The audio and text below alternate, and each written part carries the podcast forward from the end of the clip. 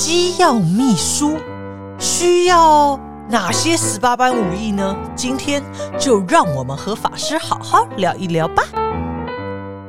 欢迎大家收听《无聊有聊》，我是主持人蔡米妮咪咪。呃，今天呢非常荣幸啊，再一次邀请到我们呃果禅法师。Hello，法师好，咪咪菩萨好，还有观众朋友们大家好，听众。对，听众朋友们，大家好！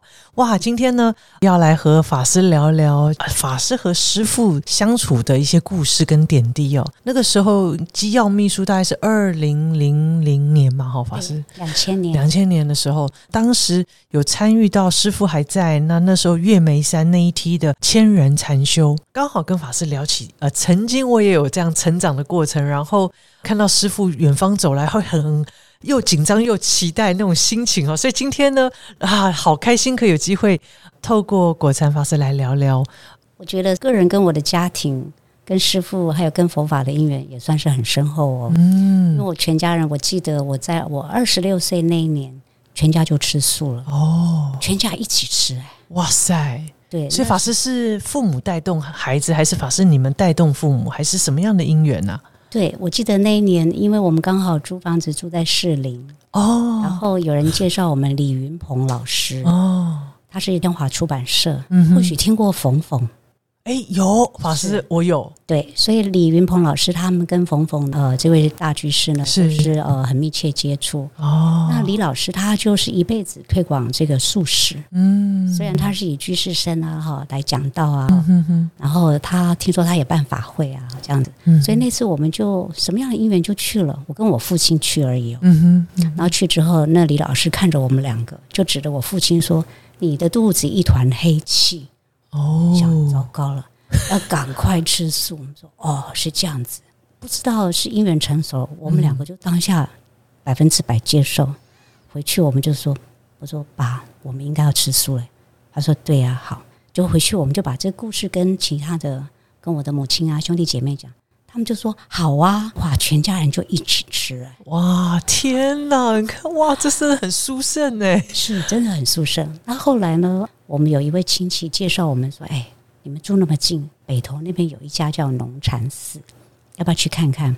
爸爸说：“好啊。”我爸爸就先骑脚踏车，一个迷你脚踏车，因为他的个子不高，他就骑骑骑去。哦，怎么这么好的一方这个天地哈，在红尘里面，我们呢就呃参加每个礼拜六的念佛共修。龙禅寺那时候的念佛共修非常的呃热络。嗯嗯。然后隔天就是师傅早上讲经，嗯，下午就禅坐共修，嗯，然后之后以前我们叫做普请出坡，啊，大家会帮忙拔草，是。那样的日子，我们过了好长一段时间了，哇！所以其实吃素之后呢，就也也差不多是有同时有因缘就接触了呃龙禅寺，嗯，跟圣严师傅是，所以那时候当我第一次看到师傅的本人的时候，我有点吓一跳。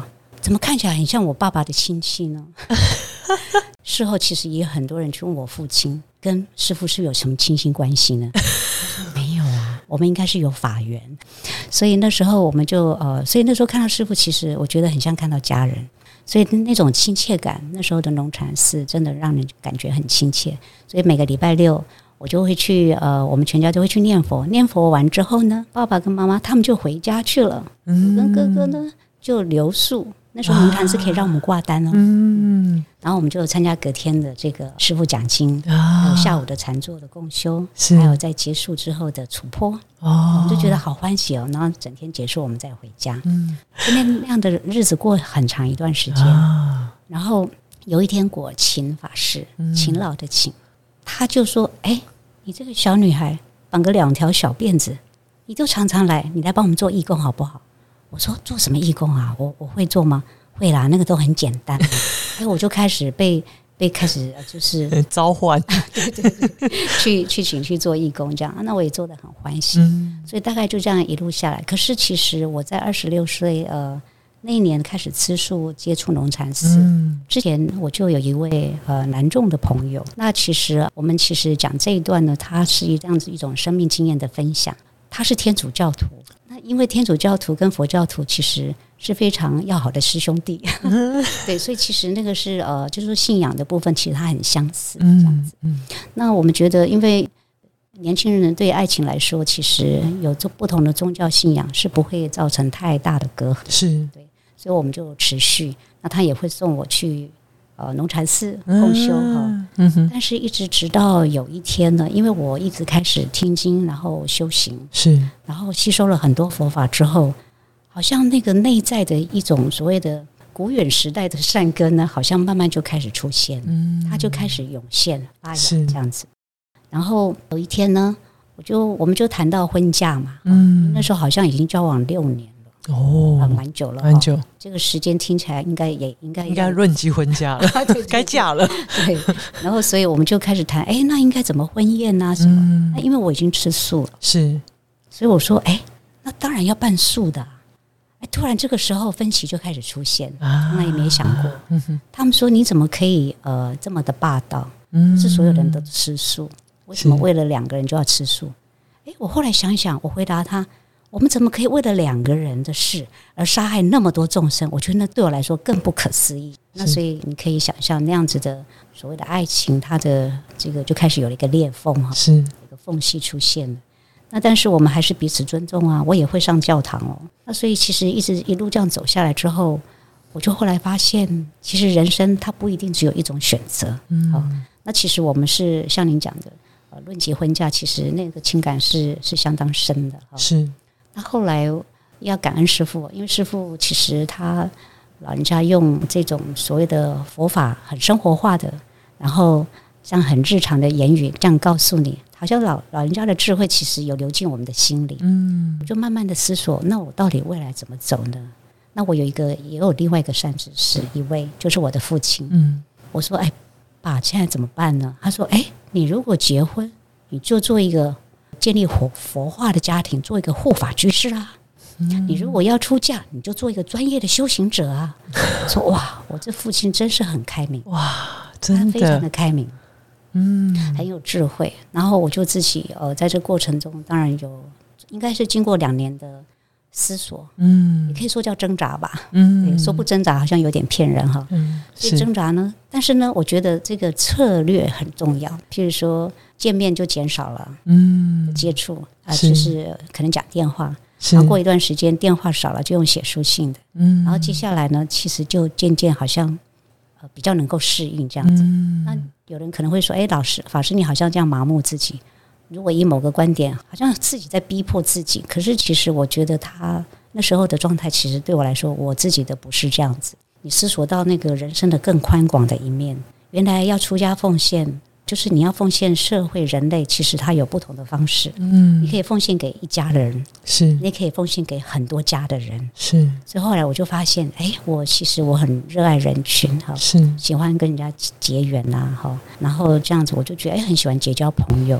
我说如果是这样的话，那看起来应该是我，我觉得我可以试试看。是当然这一条路它其实没有所谓的不归路啊，嗯所以不归路好像是你你如果出家出不成，你人生就完蛋。其实它不是这样子，因为师傅要到他的座下出家呢，他其实有一年的这个适应期，是然后之后你也可以再做决定。嗯所以我就是这样之后呢，还有加上我家里的善知识，还有农禅寺的师傅这位善知识，然后我就自己开始嗯，有很多的这个衡量评估，然后照片呢，我就开始先处理掉了，嗯有很多的合照啊、回忆啊。是后来呢，发生一件事，就是当我有有表态说，跟我的朋友说，哎，我觉得出家好像不错，哇，就开始非常非常非常的担心。嗯然后担心到最后呢，他做了一件很不理智的事情，就是他又去找另外一个女朋友。哦 那后来就发现，哦，原来人的心可以是这样子变的。哦、可是他后来解释很多，就是说没有啊，是因为你你想要这样子啊，所以他觉得他很无奈啊，很觉得很懊恼，没有办法这个平衡呃心情是。此此类的。等到我这个后来确定了，那我就发现原来师傅听师傅讲这个这个佛法，讲三世因果，还有讲一些人生的道理。师傅也并没有说你来听法你就要出家，no，师傅没有这样子讲的，是那都是自己的因缘，这个很多的不同的缘进来，然后是它一直不断的在流转跟滚动，所以后来我就发现，我希望走这条路，然后希望能够结更多的众生缘。最主要是我想把自己奉献出来，我希望服务更多的人。好像这种服务人群的心念很强，这样子。所以后来我就跟我的朋友就这样讲了，哇，他就哭了好久，是他哭了很久，我没有哭。对。那我其实他真是一位好人，他其实写了一手好字，嗯，会弹吉他，哇，他的家庭也都很好。后来我的剃度典礼确定了哈，不过在剃度典礼有发生呃之前有一件小小的插曲，我那时候其实说我要出家，对不对？对。可是呢，当我跟我父亲讲的时候，我父亲说：“你哥哥也要出家。”我说：“啊，他怎么比我还快呢？快我一步。”可是他他很安静。我我的兄长非常的安静，是对，现在叫果汉菩萨嘛。结果他说他也要出家，我说好吧，那我们就一起去好了。就后来我父亲说：“哎，你们两个确定了？”他们竟然这么开明，让我好感动哦！天呐，法师，你知道我我年我都不好意思，我年轻的时候我也说过要出家，我妈妈简直是只差就你知道没有冰斗。所以，所以我就说，那个姻缘真的很不一样。他们一路开吃素这样开始，就这么的顺哈。后来去见师傅，然后去见师傅之后，师傅看看我哥哥跟我，看看就说，就指着我哥哥说：“你先来。”我在旁边就很不服气，但是又不敢，因为那是师傅。我说：“师傅，那我呢？”师傅说：“哦，你啊，你先来帮我们这个，我们现在呃，你来帮我们服务好不好？嗯，先做事。”我说：“好啊，我很会做事哦。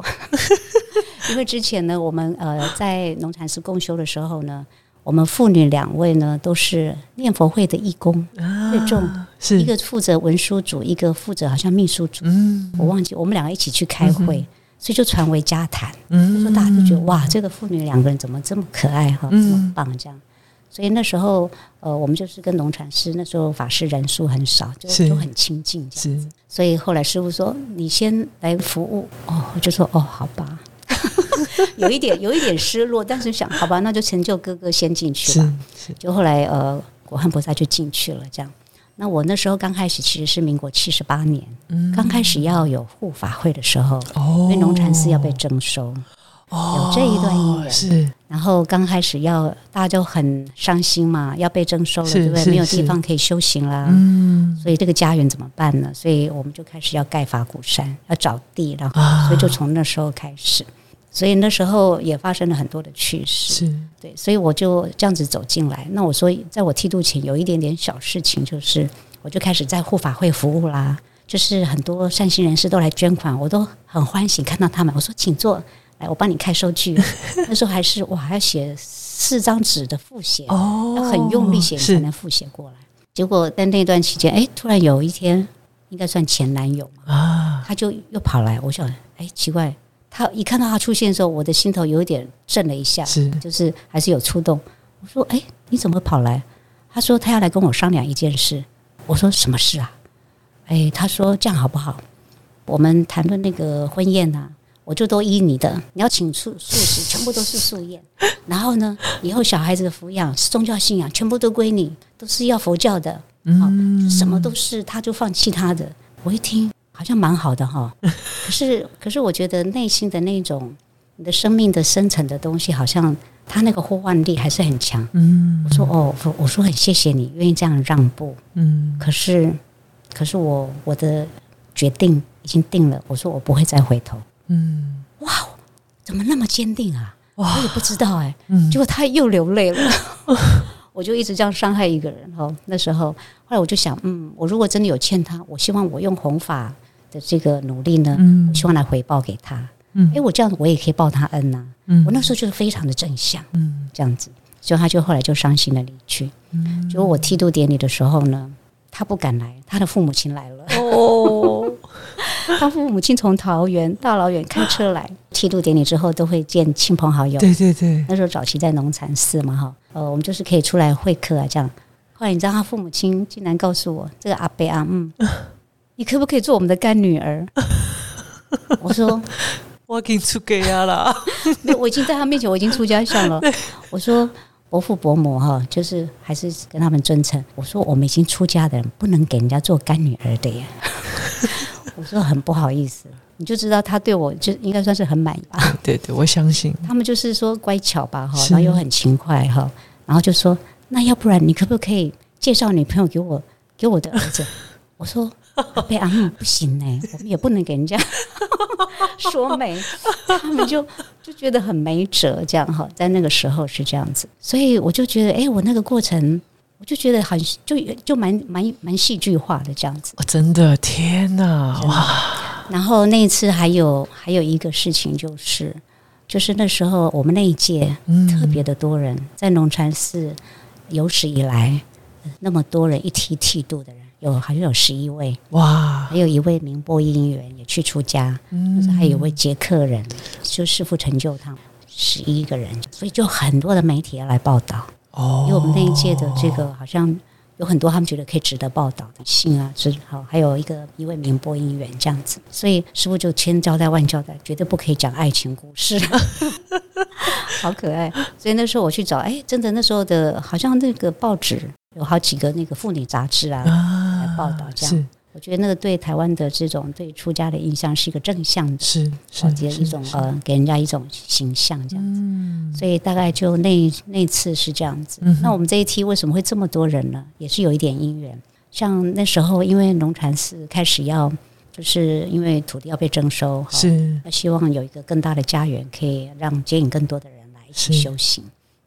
所以呢，师傅说我们大人不够用了，大人就是已经受完大戒的比丘比丘尼。嗯所以那时候呢，我们其实我们都要满一年才能去受大戒。是那那时候我们那一梯有有几位是十个月，我们就就跟着他们一起去了。哦，对，特别那个时候对嗯，那我们就说好，我们愿意担，就是等着要把那个扁担担起来这样子。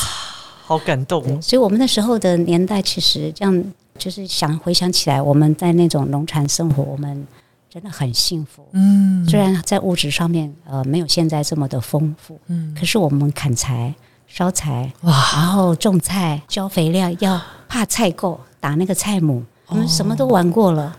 更早期他们还有可以那个割竹笋，笋子我应该是义工，是不是有做到一点点？所以那时候哇，农禅师真的是对我们一个叫做没有怎么琉璃屋瓦，可是我们奉献给大家是一个很真实的一是个一个很真诚的一个朴实的园地，嗯让大家来修行。嗯早期农禅寺真是令我怀念。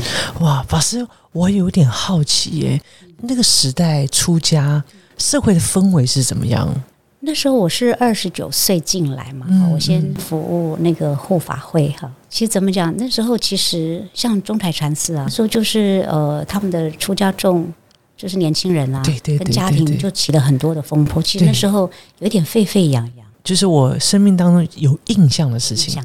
那当然，这个好像也奠定了师傅为什么要办这个生茄大学，为什么要要建立起呃这个生茄的这个制度，嗯也是希望社会大众可能对于出家呃过去可能还是会有一些呃迷失啊，或者是一些因为不了解，所以有很多误解。之前居士的时候，我是在贸易公司工作，所以后来就是走上这一条路。我觉得它其实真的是让你觉觉得有一点意外。啊，说意外，好像也这样一路这样顺着缘这样走下来，有很多的善知识。是你知道那时候师傅啊，我在服务护法会的时候，民国七十八年，嗯那我到八十年一月才进来，因为师傅说没有人接你的工作，你就不能进来。哦，我就好着急哦，非常的着急，想说糟糕，没有人接我的工作，那我就一直在那边收钱记账哦，很有意思哦。所以那时候呃，师傅其实他只要收到供养，他就叫我的俗名，我叫静慧，安静的静，智慧的慧。静慧，静慧，我要捐钱。我说师傅，请坐。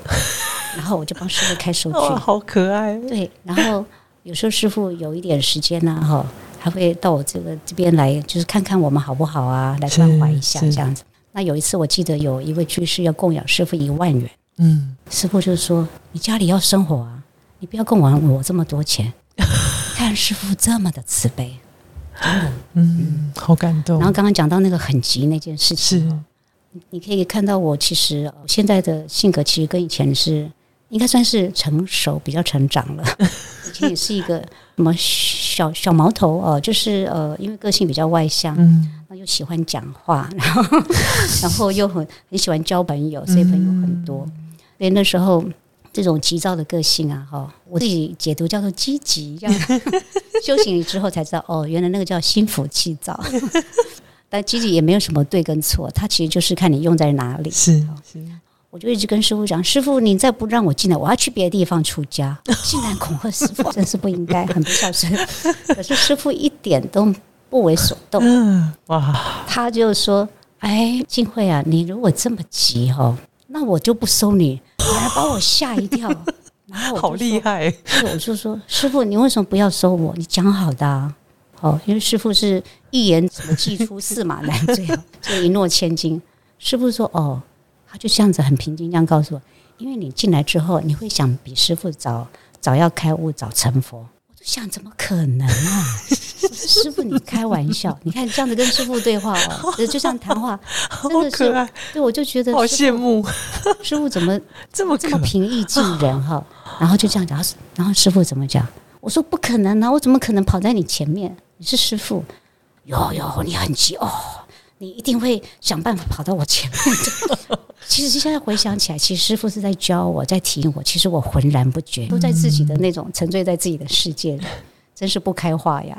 所以后来我就说，哦，好吧，师傅既然讲，那那我就应该要 be patient，是要有耐心，对不对？嗯后来呢，其实我还没进来之前，师傅就帮我的法名取好了，哦，而且还不是我直接知道，是别人传来跟我讲：“嘿，你已经有法名了。”我说：“啊，我已经有法名了。”我说：“是什么法名？” 他们说那个字我们大家都想要，怎么竟竟然被你拿去？叫果禅。好开心哦，窃喜对，，我就说哇，这样子哇，我说那真的是非常感恩师傅。所以我觉得师傅他其实他他取法名，其实他是看姻缘。是，那我现在知道，其实我就是缺禅。嗯，师傅说我那个禅呢，有时候就是很残忍的禅，或是把自己缠住。然后如果是欲望很多，就是很馋嘴那个馋。所以你要修成哪一个馋呢？自己真的要很小心，这样子。就是有有这样的一个一个小小的一个插曲，所以对我来说，进来的时候呢，就非常的感恩。然后进去的时候，师傅就告诉我：“金慧啊，你进来哈，你要这样子。”师傅做这个动作，睁一只眼睛，然后闭一只眼睛，然后还会互换。我说师傅，这是什么意思呢？好，请教师傅，就是你要睁一只眼闭一只眼啊。我说哦，为什么啊？我就傻傻的问他为什么？说丛林嘛，丛林就是大的野兽啊，可爱的啊，可怕的都有啊。哦，这样子哦，好像听懂了，可是也没有真的懂。这样所以，所以我就这样子这样子进来，这样好像看姻缘说的，是。不同的人有不同的姻缘，他就会讲不同的。是是，他就是很有耐心的带我们。我很少有机会可以这样子来认识师傅，哎，好感动哦！我觉得我在年轻的时候，呃，心中的师傅也是这样，好放松，然后好平易近人，然后很幽默，是。呃，然后但是呃，不知道为什么每一次开始都会讲到心坎里，好像都在回应每一个人。那我们现在回头说来，刚讲到那个所谓的前面的这个爱情的经验，是。其实我进入僧团之后，还是行者的时候，经常做梦还会梦到，哦，因为因为那个就是你经历过六年的生命，是。是但是师傅都经常会给我们开示哈，因为我们知道其实梦境就是晚上的妄念，嗯睡觉时候的妄念嗯嗯嗯，白天有白天的妄念，晚上有晚上的妄念，是。那你就是知道了就好了，不要再去在意它，你要走过去。嗯你就是提，我们叫提放，要自如。哎，有有事情要承担，你提起来；需要放下，你就放；有人做不需要你做，你就放。是那这个呢，梦境，哎，它就过去了嘛，哎，那就放。哎，渐渐的，其他就没有了，啊它是自然，不是压抑的。是后来呢，就呃，去有一个有一段时间就负责那个安和分院啊，对。是。哦，刚好师傅在录制大法鼓节目，是。所以我去那边呃服务了三年半这样子。啊，所以师傅只要去要去那边录影，是。我一定我们都是整组的法师啊，我们都会在门口迎接啊，啊然后接驾，然后送驾，诸如此类。是。所以我想，可能是因为这样的因缘，师傅呃比较就是说有长期观察弟子，哈师傅一向都是，所以后来我有这个福报担任师傅的机要秘书，是啊，法师，我就好想要也和法师聊聊这一段呢，因为呃，能够呃在师傅身边，因为呃，一定师傅要处理好多事，呃，很想要听听看师傅在处理这些这种法务啊或大众事那个身影。我觉得那那是我也很想要认识的师傅，因为我们可能比较常认识的师傅都是师傅在开示啊。啊，然后师傅都在关怀我们呐，哦，但是有时候能够亲临在这种呃成就者旁边哦，哇，我觉得会很多呃不一样的呃熏习，所以很想要哇，好想听哦。刚开始做的时候，我记得。呃，因为其实师傅的弟子跟师傅的这种互动因缘，每个人都不太一样。嗯，有的人可能觉得师傅很像他的父亲，是，所以互动的那种氛围就不同。我是肃然起敬，就是什么就是要毕恭毕敬，因为他是这个法身父母。那所以我记得我刚开始做秘书的时候，师傅看我很勤快，然后每次去开会啊，我就会带着电脑啊，哈，然后师傅在前面开会，我就在那边，譬如做记录啦，有时候电话也会进来。刚开始可能比较少，然后。有记得有一次，师傅就走过来告诉我，刚好中途休息时间还是什么，师傅说：“果禅啊，你不一定要一直坐在这里哈，你如果有事情，你可以去处理。”我说：“哦，这样子啊。”我说：“好，谢谢师傅。”对，因为我前任是果光法师，去接他的，我是两千年的九月，所以我就说：“哦，原来其实师傅非常的善巧，然后会循循的善诱他的弟子，嗯，我才学会哦要怎么做秘书这样子。”是。而且刚开始的时候呢，师傅还给我们这个做了一次的这个所谓的讲话啊，哇！几位看一下，我今天笔记都有带来哦，哇！而且还是用铅笔写。师傅那时候就告诉我，你要学习成长啊，说我做师傅的秘书要学习成长，学习什么呢？怎么成长？要能够化解自己的情绪。嗯，你如果是千头万绪的时候怎么办呢？因为事情很多啊，忙啊，乱啊，杂啊，还有很多人啊，是啊。第一个，你要记得念佛，嗯，好。第二个呢，要找人协助，要找人请教，就是要要要会求救啊，嗯，对，不能爱面子不求救。然后第三个，要报告师傅怎么办，要怎么处理，哈，要记得跟师傅讲讲。然后我还写下来，这个总共有九条的这个呃师傅给我的行事要诀。哇，你不可以为师傅得罪人哦。不可以帮师傅得罪人，要凡事要多请教。嗯，第二个你要学会广结善缘。嗯，我就如实的把它抄下来。第三个，你处事要快，也就是做事情要快，反应也要快。嗯，好，这一点呢，可能跟我的急应该很相应。然后第四个就是要赶，哦，但是不可以急，因为师傅不是有一个法语说要赶不要急，对，真是不容易耶。那个要要这个时间紧凑的时候，那个身体紧绷，心都急起来。然后第五个呢，师傅就说：“哎，你在传达师傅的意思的时候哦，你不可以用自己的立场去回应哦。”嗯，就想哎，那是什么意思呢？因为有时候我们去讲的时候，可能会不小心的口语化就加入自己的语汇，是是，那是很有可能的。然后第六点，师傅说：“你如果做一件事情做理做完了，好，事情处理完了。”必须要向师傅报告过程、是结果这样子。你看师傅是不是很会做老板？嗯，真的。那你知道为什么吗？因为其实不好意思，我说师傅做老板，其实师傅因为是呃要度十方的众生，是，然后来自十方，是对十方负责，所以我觉得师傅真的很棒。嗯，有这个呃这个所谓的前瞻呢。然后第七点，师傅就是说要为师傅呢去帮助别人解决他们的问题跟困难。嗯，因为有时候师傅在忙哈，然后这个做秘书的呢，也必须要能够呃试着学习跟承担，好怎么样能够减轻师傅的负担？是，而且还可以协助对方。我说哇，做秘书还真是不容易哦。然后师傅还跟我交代说，听到师傅所说的对某一个人的这个什么言行啊，好或者印象啦，或者师傅怎么描述啊一些观点。做秘书的呢，只绝对不可以再直接把师傅讲的内容再去转述给那位当事人，或者是给别人听都不可以的。我说哦，了解，是叫机要秘书，因为是机要 机密。对，然后最后一点呢，师傅就说，如果有人一定要见师傅的时候怎么办呢？可以委婉告知。我觉得这点我是没有做好啦，我觉得得罪很多人。那怎么说呢？因为师傅说有三点。第一个呢，就是说哦，可以建议对方，你可以呃，可不可以见见其他的法师呢？你是什么样的问题呢？因为师傅在忙，或师傅在休息啊，哈，那你可不可以这样子？然后第二个就是说，哦，如果万一就说师傅不能见他说，并不是师傅不想见你，而是因为师傅这个呃，可能你你的这件事情啊，是我们团体呃就已经有讨论到或诸如此类，的确是因为当师傅是一个呃所谓的一个团体的负责人时候，各种的人呃各种的都想拜访，对，都想来拜访，然后想来听听看师傅的意见想法，哦，还有什么政策啦诸如此类的。第三点，师傅说，你就可以跟他对方讲，你如果坚持要见师傅，你这是为难师傅，这样很不好哦。我说，哎呀，师傅真是把我这个面面俱到教的很好，可是问题是执行者，就是我们做的人呢，可不可以做得好？我其实我这样回想起来，我觉得我做机要秘书的成分还少过于做侍卫的成分。我我这种倒装句不太容易听得懂，我就是很保很会保护师傅。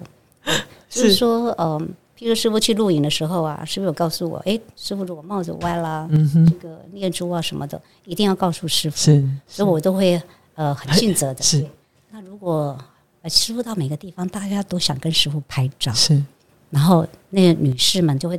把师傅这样挤压，这样，那那时候我就会去救师傅，我就会说：“哎，对不起，好。”然后这样，然后可能是我的那种，因为那时候年轻嘛，是，然后又觉得这是我的任务，是使命必达的，然后就可能是那样子的圆融度不太够，所以有人就觉得：“哎，这个不太像秘书，比较像侍卫。”对，所以所以这个我这样子回想起来，真的是很不好意思。事情可能做的还可以啦，哈，但是做人呢是呃绝对不及格。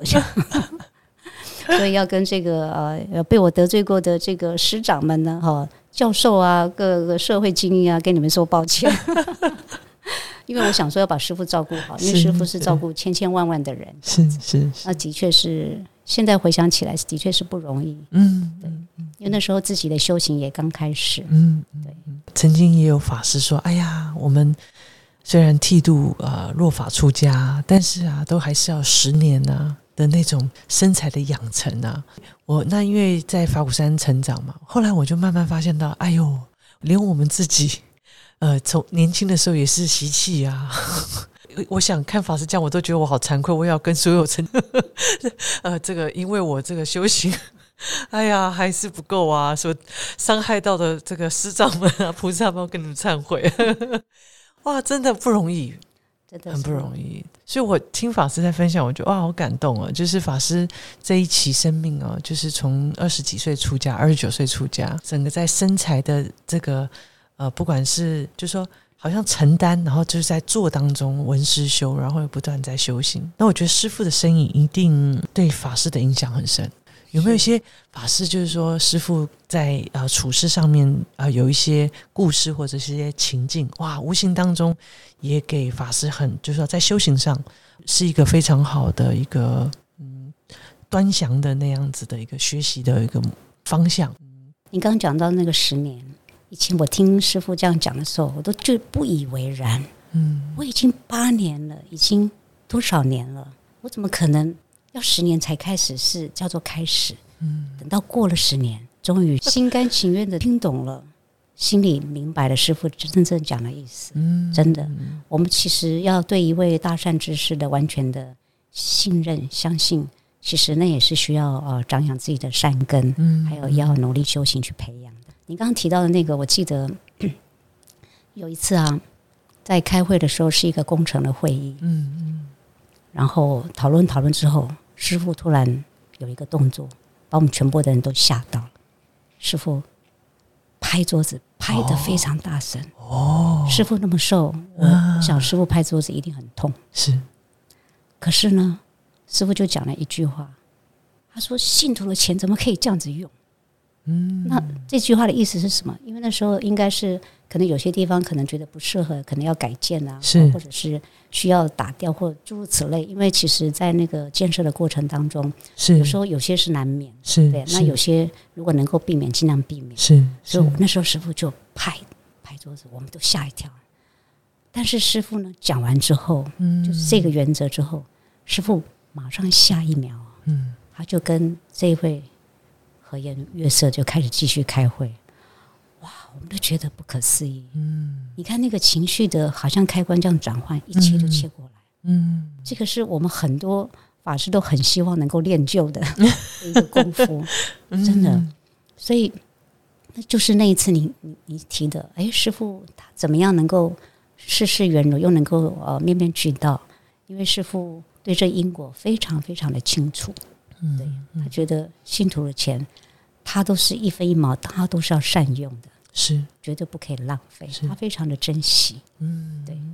然后呃，我另外呢还有一个场合，我记得其实呃，因为我比较近距离的服侍师傅嘛，是，所以呃要随行。那这是在不同的时期发生的。大概有这几个这个小插曲啊，就这几个应该这叫插曲嘛？就是有一次啊，师傅呃，我就是师傅要这个演讲嘛，都需要打字打稿啊哈，然后给师傅看过，然后师傅会修正啊，然后再可能要重复不断几次啊这样子。那那时候因为我中打很快，我以前是先学英打，以前做贸易嘛哈。所以就应答，然后来进来龙禅寺以后，记得那时候是高明道老师哦，非常资深的。对，那时候很讶异，说为什么应答答的那么快？所以我在贸易公司工作，都要打英文，而且以前是 telefax 啊，非而且一通电一插，那个马上就算钱了，所以你不快不行。这样，那做报关啊，诸如此类。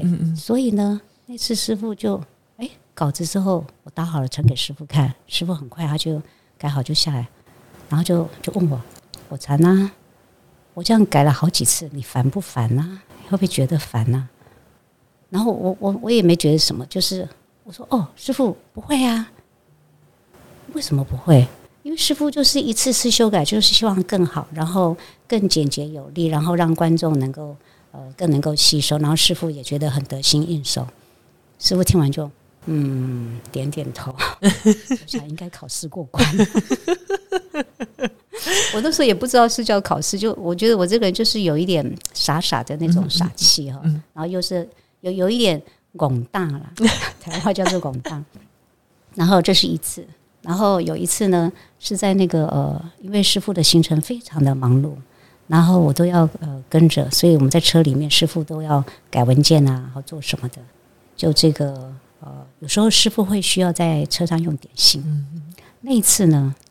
因为侍者他在交代我，哦，餐饮的侍者，其实机要秘书也算是一种侍者，可是负责行政秘书。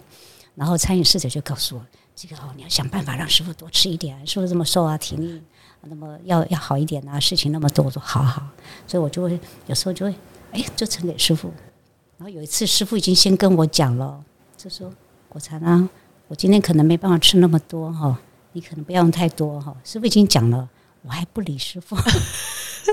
我还是照那个量，然后，然后你知道师傅端了之后，师傅就用啊，然后端过来，我说师傅你怎么没吃完？哎，我刚刚不是跟你说我今天的胃口没那么好吗？你就一定要用那么多，那接下来就 就麻烦你处理了。我就要在坐在后座那个颠簸的车子里面，很小心翼翼的再把东西再倒回去 啊，我就。你看我这个人就使命必达。那个餐饮秘书说，呃，餐饮侍者说要这样，我就说，嗯，好，我一定让师傅都吃完。然后，然后好像要连哄带骗，这样要骗师傅吃完，这样。其实，其实这样真的是很不慈悲，而且完全没有智慧。就师傅就是用这样方式来教我，嗯，不不是说我自己觉得可以就可以，嗯嗯，对，你要你要那个设身处地，是，那是有另外一次的经验。还有一次呢，在我记得是在那个西方山圣像的后面。哦，那时候是课堂嘛，那我们的办公室就在旁边。师傅就说：“哎，果禅啊，你常常就要拿这个文件，拿那个文件给我看，都不同的案子嘛。”我说：“是。”你看，师傅都不用拿这些东西哦。我说：“报告师傅，您是大修行的，你都在脑子里头了。所以，所以就就可以要调哪个档案就调档案。”我说：“我还不行啊，我还需要看实体的。”我就发现，其实我事后想想，其实师师傅其实他在教我，可是那时候我不明白，因为其实当一个人的心很清净的时候，没有太多的杂念妄想，其实你的心里面其实它就像一个一个档案，你是很清楚，你是。混乱的，嗯，对，所以我就说，哇，师傅他其实呃这么有心，在他很有限的时间里头，嗯，他也希望能够呃让这位弟子能够成长，可是我知止如钝。就是呃，现在能够体会也也不算晚吧。哈、嗯对嗯，就是有有有好几次这样子的，这样子过程，这样子下来。是然后到后面呢，我就发现我这种呃非常尽责的这种性格啊，好、好像无形中变成一种粘着，可是我自己不知道。我为什么这样讲呢？因后来师傅生病了，然后生病，呃，当然是一件我们都很不愿意见到。可是师傅他很面对这个生死，是然后大夫就说那需要开刀哦，我们就赶快行程弄一弄。然后师傅就那时候就提前就是传法了嘛，嗯嗯对然后呃，我记得好像是在开山之开山落成之前开是。刀的，啊，所以我们都很担心是不是师傅这样体力可以，那是一个很大的刀。然后，所以那一次呢，呃，就是应该是，然后呃，那时候已经开始有男众侍者进来，因为师傅生病以后就女众不方便是是嘛，是。机要秘书那时候还是师傅的事还是很完全，呃，这样子呃所谓的交接过去，所以呃，师傅在病房里边，那我们就哎师傅交代交代完哈，然后我就想哎，当然我大家都在，我应该也要在啊，对不对？南众侍者在，英文秘书在，然后那些医师在，还有可能说还有督监也在，那时候是国光法师，哦，还长宽法师他们都在。然后师傅就说：“哎，果禅，你可以先回去了。”我就心里很不平衡，我想这么多人都可以在，为什么我不能在？我就发现哇，那时候的我这么大，我自己都没发现。我只会觉得说，哎，师傅应该很多事要交代，我应该很尽责啊，应该尽责任，应该要随时在侧，哈，应该要随时要能够做一些协助或什么。可是师傅其实他要让我去学习放，嗯可是我不知道要放，结果其实我有一点面有难色。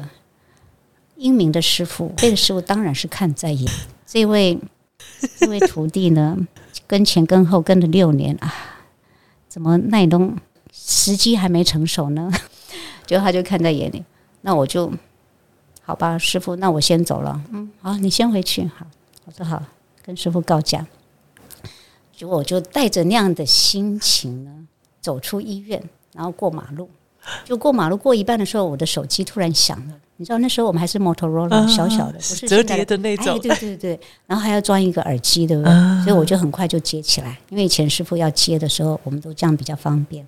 哎，我就接起来，师傅打来的。然后呃，之前我已经有先接到一通，那这次是师傅打。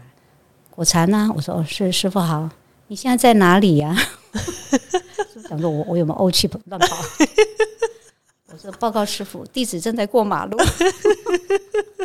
哦，弟子现在正准备回去。哦，好啊，好啊。说呃，报告师傅，刚刚金人长老打电话来跟师傅问好。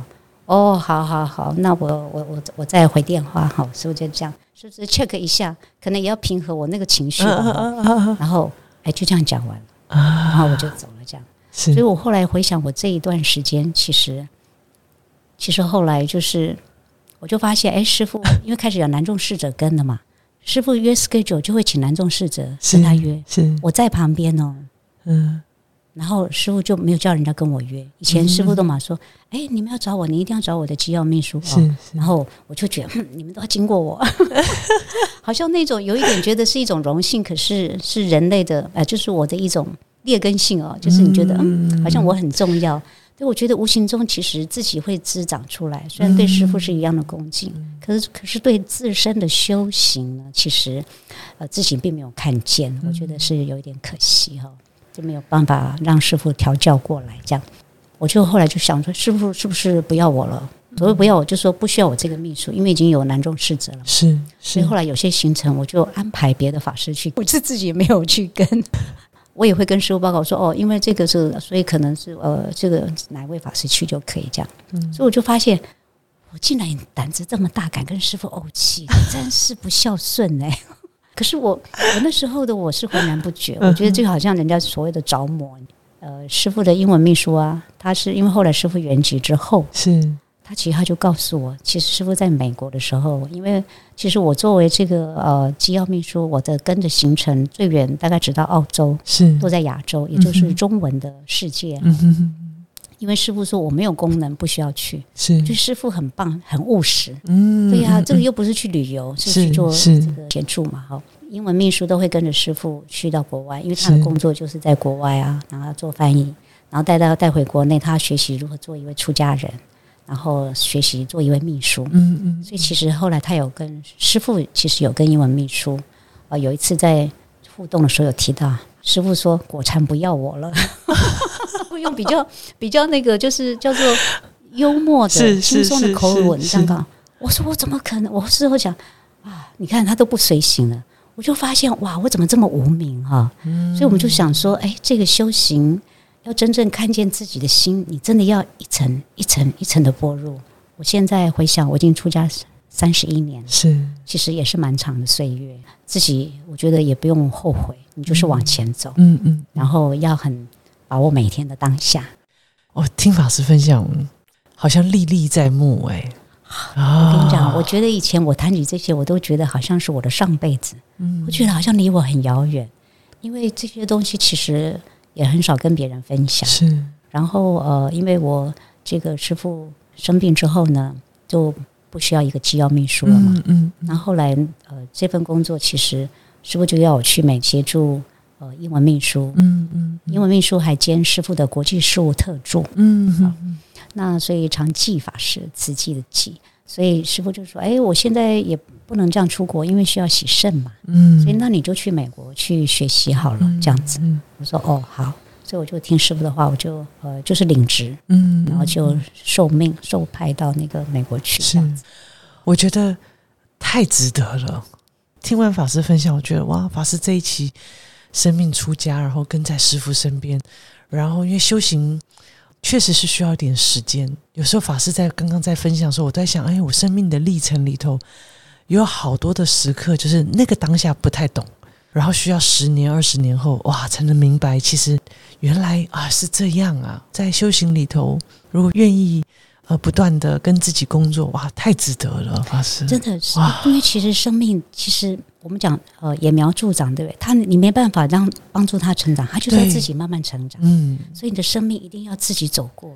所以我记得以前我们都说，哎，怎么不听老人言，吃亏在眼前？可是他没有啊，你你把你为什么剥夺我去体验的？那当然有时候有些事情是要看嘛。所以其实我们去觉得想要去所谓的帮助别人的时候，其实你自己要先整理、是整理、进化、提升之后，其实你去帮助别人的时候，呃，它其实会有相加成的效果。是。所以法师刚刚在分享这个，我自己呃虽然是从跟师傅的这些小故事谈起，但我啊、有很深的感受是说，呃，有时候生命的就是修行啊，有时候呃我们也需要给自己一些时间，有的时候常常也会有些法亲会互相分享，就是说有时候就很不满意自己，你知道，然后反而无法接受自己的那个状态的时候，那你反而呃会有另外一种自我好像鞭策或者说自我鞭打的一种力量，那反而对修行上来讲，其实是没有真正的接受，呃那种呃自己的那个状态的那种身心，那反而在修行上好像又会成为另外一种障碍。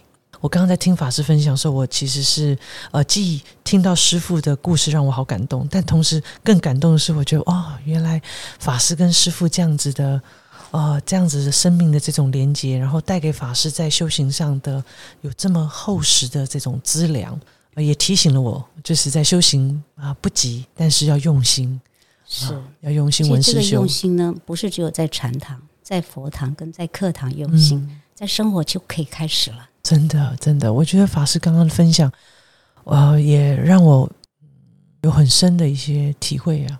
嗯，要咀嚼，因为我想无常无我空性哦，就是说，光是接受一个无常的变化哦，呃，身心都有这么多的起心动念了，那你怎么谈说你对无常 有时候知道，但是有时候当无常真的来的时候，哇，新的变化就很大。所以呃，刚刚法师在谈这些，我觉得呃，真的是很棒的一个呃，透过法师自己生命的故事里头。应该都是在修行上一个很棒的提醒。不知道法师还有没有什么呃要和我们听众朋友分享的吗？故事可以吗？啊，当然 啦、好，从两千年呃开始，然后其实到花果山开山前，师傅是非常非常的忙忙碌，很难以形容。这么忙碌的一段时间，嗯就是呃，因为师傅那么忙的行程呢，其实我都会排师傅去爬山。你知道，在我们文化馆有个后山叫善光寺，嗯其实是一个 dead end，就是它其实那边就是一个终点。是它那边有有一个日本的寺寺庙这样。然后有时候，呃，有的人真的很想念师傅啊，想要见师傅，是老朋友啊，老信徒。然后师傅就说：“哎，可以啊，就就是陪他们跟着师傅一起爬山。啊所以那一段时间有好多人都好期待，也可以可以一起去这样。那我记得我们一起去有一次，就人真的很多。那有一点，因为车子太多，所以是它那个进口的小应该是登山口，嗯就变得有点窄，而且那边是有人家有民宅，嗯他们是有点像别墅那样。是结果他们都停好车以后，哎，结果师傅他们就先上去了嘛。那后来人家要出来怎么办？哇，我就赶快去跟那个呃驾驶室者哈，去跟他拿他的钥匙，是我就去开师傅的车了。师傅的车很大、哎，我坐上去以后，其实那个方向盘是在路中央的。你知道我意思？我们那个视线啊，你坐在驾驶座，嗯我们就是那么小，然后我就就给他挪挪挪，可是挪他不太有地方可以可以倒车，所以我只好开上去。就经过师傅，师傅一看，怎么果然在开开我的车啊？我们就跟师傅报告，是因为我们挡住人家，我需要去转一圈。哦，胆子很大，你知道吗？那那个有可能是我，应该是我第二次开师傅的车子，嗯，所以这个秘书好像真的也要十八般武哎，艺这样子。真的耶，哇，有一次呢，呃，有一次是我们从呃外面要回来，是以前龙禅寺不是有个小花园嘛，还有个大对对悲咒球，对对。对对，有有记得然，后哎，结果我们的车子进不去，因为在那个入慈悲门那个地方呢，就就有一辆那个一顿半的卡车哦停在那里。是我一看，我就立马下车，果然反应很快。然后师傅说：“哎，果禅你要做什么？”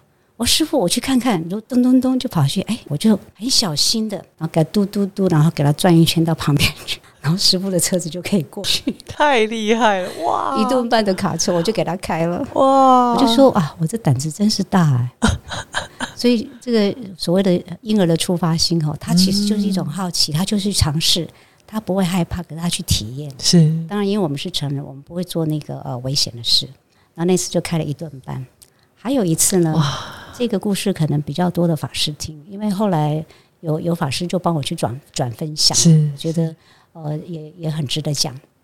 因为我的个性呢非常的负责，好嗯，然后使命必达，然后又很喜欢出馊主意，所以有一次呢，只有呃呃驾驶侍者，那时候是一位法师，我们其实不同时期有不同因缘，好。是。结果呢，我们从那个法鼓山要到市区，结果呢，一路上因为我坐在后座，师傅通常都会呃会希望能够联络事情啊，这个很掌握时间，因为他这样子开车的方式哈、我坐在后面会比较容易呃敏感说停顿停顿、啊，开车的技术、啊是是。是，那所以我就一开始我就跟那位法师说，就给他谁谁亮。我说：“哎、某某师，等一下哦，你你你踩那个刹车，你你可不可以才好一点？就是平缓一点。我说这样师傅也也会比较舒服哈、不要让顿一下顿一下。然后事实上我自己在后面，有时候要动啊，有时候比较容易头晕哈、那我就说，嗯，因为要让师傅比较舒适，然后我也比较好办事，而且我还不止讲一次，我怎么会那么唠叨？阿弥陀佛，觉得自己很尽责。然后这样几次之后啊，因为我们是经过呃，应该是北二高嘛，然后到了某一段时间哈，已经到了市区了，下来，师傅突然讲话了，就叫这位侍者某某侍者的名字，法师某某法师，来，你现在请先靠边。我就是秘书，我就想，糟糕，师傅，我说师傅，您是要上洗手间吗，还是什么？师傅都没有回我，他就现在换人开。然后我就吞个口水，我就知道我犯错了，太唠叨了。好，然后换人开，然后我我还是那么勇敢，心里就想，嗯，自己造的业自己承担，那就开嘛，因为反正我我很有勇气，很有很有所谓的胆识，这样，然后我就上去了。然后因为我本身就会开车，但是因为那车型很大，然后又是比较比较好的车，我东找西找，竟然找不到刹车杆在哪里。然后我就请问某某是？请问你的刹车在哪里？他说：“哦，那个是这样子拉的。哦，我不是在旁边。哦，在下面，我没有经验嘛。”我说：“哦，好，知道，谢谢你。”哇，我就非常非常的小心的开，踩刹车就要很提前刹，然后非常的平稳的踩下去，几乎不会去感让人感受到你有在刹车。我我我把别人练成那样，现在换你了哈。然后我就这样很小心翼翼的开，然后开到一段时间，糟糕，我不认识路了。原来要一一项专业还不是那么简单。我想我还是鼓起勇气，我必须告诉师傅我不认识路，我就开看，说报告师傅，我就看看师师傅就师傅说嗯什么事？报告师傅，弟子开的还可以吗？还要去 make sure，希望人家肯定。哎，阿弥陀佛。师傅，嗯，还可以，啊，要过关了。师傅，报告师傅，弟子接下来不认识路了，这里我不熟，我都是坐坐车子比较多。嗯，好，现在你靠边，轻描淡写就说你靠边，感谢师傅，感恩，我就赶快录一笔，然后就换车去，从此呢静悄悄。不敢，师傅好厉害，我不敢再嫌他了，因为术业有专攻。嗯，所以我就那次经验，我就说哇，如果这样教我，才知道我是多么的碎碎念呐。我就想说，我这个习气真是要不得哈。然后很感恩师傅这么慈悲，然后这么的温和的教我这样子。所以那次我就印象很深刻。然后那听过的法师就觉得很棒，他们就会开始去分享。那版本就变得很多，也没有关系，因为这样比较有趣。好深刻哦。嗯，还有一次让我看到师傅那种习服啊，因为那一次我们因为有有侍者嘛，然后呃英文秘书也有去，然后也去，所以我们人数其实比较多一点。嗯，所以我们就呃租了一个地方住，然后可以可以自己煮食这样。然后菩萨就你知道吗？法师去的地方，尤其是师傅在，他们一定会准备很丰盛的水果啊。嗯嗯嗯嗯。然后记得有一次我们要应该是吃午餐哈午斋，然后我们要开始供养完之后，师傅突然问：“还有十存五官呢？”哦，就要我们念。是我没有背起来。然后，然后另外一位法师他有背。然后英文秘书说：“师傅，我只会念英文的。”因为他是加拿大籍的华人，师傅说嗯，然后我就隔天就给他背起来，我就觉得哦，好惭愧哦，怎么十存五观都没有背起来哈？就是师傅就是不要让你放逸，嗯，然后看我们吃那水果，师傅说你们怎么水果吃这么快？嗯，那我们还辩解说师傅那已经快烂了，然后师傅就看一看，这还可以放一两天。然后师傅就解释他为什么这样。他说：“我们吃得快，菩萨就买得快，然后他们就要护持，就护持的多，所以我们应该要省吃俭用。”哇！师傅非常对自己非常的严谨，要宽以待人，都会教他叫大家：“你赶快吃，请大家尽量吃。”可他对他自己，他非常严谨。我现在知道了什么样的水果可以放到什么时候才吃，但是不会说放到烂一烂就坏了。是是是，不过我可以感受到师傅心系众生。